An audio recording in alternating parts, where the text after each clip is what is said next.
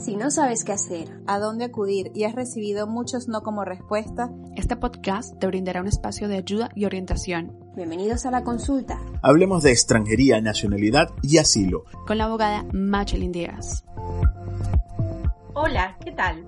Soy Machelin Díaz, abogada especializada en extranjería, nacionalidad y asilo acá en España. Este nuevo formato es un podcast donde estaré conociendo casos y situaciones que atravesamos con ustedes para alcanzar vuestros objetivos. Espero que podamos acercarnos más y que descubran todas las historias que tenemos para contarles. Hoy es nuestro primer episodio de podcast y estoy algo nerviosa. He decidido primero contarle un poco sobre quién soy, de dónde vengo y todo el camino que tuve que recorrer en España. Básicamente una breve autobiografía. Nací en República Dominicana, en la capital, en Santo Domingo. República Dominicana es un país tropical que yace en América Central y el Caribe. Soy caribeña, con mucho orgullo. Muchas personas me han preguntado a lo largo de mi vida qué quería hacer cuando fuese grande. Yo decidí estudiar derecho desde muy pequeña. Creo que la verdad tenía entre 3 o 5 años cuando lo tuve claro. No recuerdo con exactitud la edad, pero era muy pequeña y veía todas las películas que existían con mi padre sobre abogados, juicios, litigios, ambientadas en épocas antiguas y también algunas más recientes, pero enfocadas en las distintas formas en que se llevaban las investigaciones y los juicios y el ordenamiento del país. La verdad es que me apasionaba bastante disfrutar de estas películas con mi padre. Y realmente, desde que comenzaron a preguntarme desde muy pequeña qué quería hacer cuando fuese grande, siempre dije que quería ser abogada. Y es que nunca cambié de decisión conforme fui creciendo y pasaban los años. Derecho siempre se mantuvo como mi primera opción y única opción. ¿Cómo y por qué decidí venir a España? Cuando culminé mis estudios de Derecho en la Universidad Autónoma de Santo Domingo, también conocida como la Universidad Primada de América, salí de la universidad con mucha energía, pasión e ideales, creyendo que me iba a comer el mundo en ese instante. Me consideraba muy preparada, Incluso iba a las entrevistas de trabajo queriendo que me pagaran un sueldo o un salario de un abogado con mucha experiencia y una gran trayectoria. La verdad, no tenía los pies sobre la tierra en aquel momento.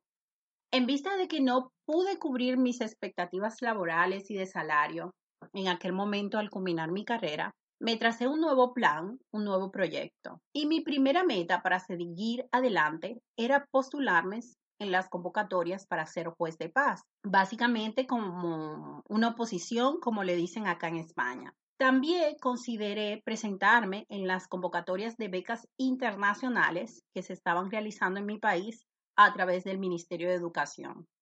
Así que no perdí tiempo, preparé toda mi documentación, tanto para una opción como para la otra. En aquel tiempo, las convocatorias para juez de paz no estaban abiertas, ya que eran anuales y el plazo había pasado. Sin embargo, sí estaban abiertas las convocatorias de las becas internacionales. Así que terminé decantándome por esto. Como primera opción para estudiar con beca, coloqué Estados Unidos, si mal no recuerdo, fue la Universidad de Michigan, y como segunda opción coloqué España. Pero resultó que me aprobaron la beca para ir tanto a Estados Unidos, pero una de las condiciones que tenía para realizar el máster que deseaba ya en Estados Unidos era realizar un curso intensivo de inglés legal y eso tenía una duración de un año más. Yo recién había combinado mi carrera de cinco años y no me apetecía dedicar otro año más solo a estudiar inglés para luego optar por el máster. Además, algo bastante importante es que ese año del curso de inglés no me lo cubría la beca. Por lo tanto, debía costearlo yo y ya eso me descuadraba todo el presupuesto. Así que terminé optando por España, que también me habían aprobado la beca, pero sin ningún tipo de condición previa. Y me admitieron en la Universidad de Salamanca y también en la Universidad de Alcalá de Henares. Finalmente vine a la Universidad de Salamanca Esta beca de estudio por la que opté fue para venir a estudiar un máster en análisis económico del derecho y políticas públicas. Y estar acá y estudiar en una universidad tan antigua, la Universidad de Cervantes, fue para mí algo que nunca me había imaginado, aún más en las condiciones con las que pude venir, porque durante todo el periodo de mi beca no tuve necesidad de trabajar aparte de que no tenía tiempo tampoco, porque era un máster intensivo, realmente a tiempo completo, y en algunos casos tenía que ir los fines de semana a congresos o seminarios. Mi experiencia en la Universidad de Salamanca fue algo inolvidable. Me encantaría volver a repetir esa época si se puede. Hubo también momentos muy duros porque al ser un máster enfocado en economía, yo estaba al inicio un poco desorientada, ya que desconocía sobre esta área de hecho, llegué a suspender tres asignaturas en el máster, algo que nunca me había ocurrido en mis estudios y me desmoralizó muchísimo. También la metodología de estudio era muy diferente a la que estaba acostumbrada, pero conseguí adaptarme y superar todo esto. Mi época de estudio en esta maravillosa universidad realmente es algo que atesoro mucho y que me trae agradables recuerdos. Al final terminé aprobando el máster y cuando lo terminé aprobando, me vine aquí a Madrid y una persona muy cercana a mí me indicó de que me quedara un poco más. En ese momento yo había culminado los estudios en julio, si no me equivoco, y me puse como meta encontrar empleo para octubre o noviembre más tardar. Y sí, terminé consiguiendo trabajo. Conseguí el trabajo porque el permiso de estudiante puedes trabajar con un convenio de beca o de prácticas curriculares o extracurriculares. Y yo conseguí trabajar por medio de este convenio en una multinacional. La verdad es que tenía un buen salario para aquel tiempo, algo que es muy peculiar en el caso de los becarios porque en algunos casos ni les pagan. Tuve una gran oportunidad trabajar en una multinacional aquí en España, en la General Motor Financial Services, donde me fue espectacular y conocí a personas increíbles.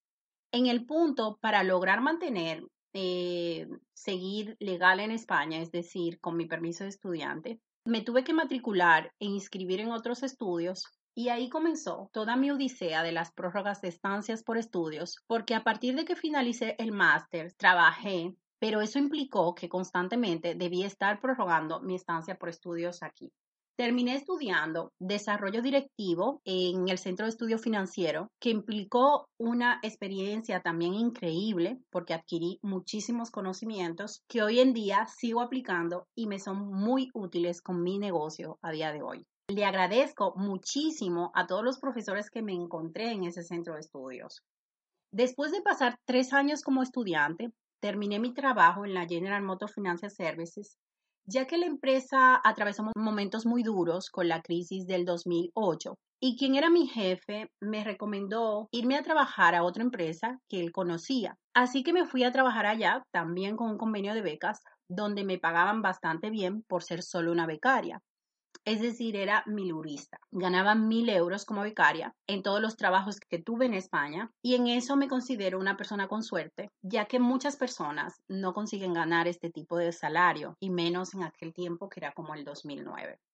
Realmente cuando cumplí ya los tres años de, estancia de estudios aquí en España, la empresa, para que la empresa que trabajaba en aquel momento, que era una empresa eh, grande y trabajaba en el departamento legal, hacer la modificación de estancia de estudio a residencia no era una opción viable, ya que hacer todo ese papeleo y que el representante legal de la empresa fuera de extranjería era algo súper complicado. Así que decidí hacer el arraigo, la empresa sí me facilitó todos los documentos que necesitaba y me ayudó mucho porque también mantenía una buena relación con la jefa de mi departamento para que ella pudiera interceder con el responsable de recursos humanos para que me diera toda la documentación. Me brindó un apoyo excepcional y fue para mí como una persona, como un ángel de la guarda, porque me apoyó en todo ese proceso. Finalmente, logré cambiar mi autorización de estancia de estudio por el arraigo social como muchas personas aquí en España. De hecho, siempre cuando hago consultas con los estudiantes, me siento totalmente identificada con su situación, comprendo la odisea que atraviesan, lo complejo que es, y eso me permite brindarle muchos consejos y tips para hacer los trámites, modificaciones o indicarle cuáles son las mejores opciones que tienen aquí en España. A pesar de que trabajé como abogada en un departamento de una empresa que no estaba nada relacionada con el tema de extranjería, yo era extranjera y abogada, lo que ocasionaba que muchos familiares, amigos o conocidos constantemente me hicieran consultas sobre procesos y yo realmente tenía conocimiento, pero solo en mi experiencia, que nada tiene que ver una experiencia con todo lo que hay que saber de trámite ante extranjería. Comencé a leer, estudiar sobre esto, empecé a ayudar a, conocidos con sus trámites y con el tiempo, aunque mantenía mi trabajo, comencé a interesarme más por esta área. Pasado ya un tiempo, decidí que era momento de montar mi propio despacho. Sin embargo, antes de esto, comencé compatibilizando mi trabajo por cuenta ajena con mi proyecto para ver qué tal me iba y si realmente funcionaría. Hasta que noté que todo iba en su curso y decidí avanzar. Monté el despacho, contraté una persona, durante los dos primeros años trabajaba también por cuenta ajena y por cuenta propia, así que fue una época un tanto caótica para mí. Tuve que asumir muchísimos sacrificios para poder sacar adelante mi proyecto, hasta que decidí que ya era el momento de dejar mi trabajo por cuenta ajena y brindarle el 100% de mi tiempo y energía a mi empresa. En ese momento llegué a un acuerdo con la empresa con la que trabajaba para poder acceder a la prestación de desempleo o al paro porque realicé la capitalización. Invertí todos mis ahorros del paro en mi proyecto. Fue un dinero que me vino muy bien para hacer crecer el negocio, contraté empleados, invertí en marketing y en muchas cosas más que veía necesaria. La verdad es que mi despacho, Machelin Díaz, era totalmente desconocido y aposté por una idea y una estrategia de negocios que rompía con la tradicional. Hoy en día no me arrepiento porque realmente tenía los objetivos muy claros y estoy donde estoy gracias a que me tracé las metas y tuve mucha disciplina en mantenerla. Hoy en día he logrado infinidad de cosas. He conseguido que sea un despacho de extranjería, asilo, nacionalidad, reconocido en toda España. Sin embargo, lo más importante que he conseguido es lograr ayudar a muchas personas, que siempre fue mi objetivo principal y el aspecto más gratificante que posee esta labor. Que ayudemos a muchas personas a resolver sus problemas, a conseguir sus papeles, a resolver sus residencias, logrando vencer todas las trabas burocráticas y barreras, haciéndole el camino un poquito más fácil. La verdad es que cuando inicié el despacho era consciente de que este era un proyecto muy grande y ambicioso. Y hoy en día no llega ni a la mitad de todo a lo que aspiro que sea, porque soy consciente de que me faltan muchas cosas por lograr. Nuestro siguiente paso será tener un lugar definitivo para nuestra oficina y así mejorar el espacio donde brindamos la atención a nuestro cliente. A día de hoy somos más de 10 personas trabajando tengo personas que trabajan en el despacho día tras día, pero también cuento con personas que se encuentran a distancia. Espero más adelante hacerle un organigrama de todas las personas que trabajan en la oficina y sus funciones, para que ustedes conozcan los distintos departamentos que tenemos. Para todas aquellas personas que nos siguen, deseo que en este nuevo formato que le brindaremos me compartan sus historias, sus experiencias y encuentren en este lugar donde contaremos con otros profesionales y les pondré distintos casos, un espacio donde ustedes puedan sentirse comprendidos y orientados desde otra perspectiva y motivados a entender que a pesar de que nos digan que no en este camino o que se nos presenten mil barreras, nosotros continuamos avanzando sin desalentarnos. Recibiremos muchos no en esta odisea y eso nunca deberá ser un motivo para desistir. Gracias por compartir en este primer episodio de la consulta Hablemos de extranjería, nacionalidad y asilo. Recuerden suscribirse a nuestro canal de YouTube, seguirnos por las redes sociales, consultar nuestro blog y ahora comenzar a escucharnos por Evo, Spotify y Apple Podcasts. Hoy ha sido un placer contarle mi primer caso de éxito, es decir, mi propia experiencia acá como extranjera. Y espero tenerlos muy pronto en el próximo episodio.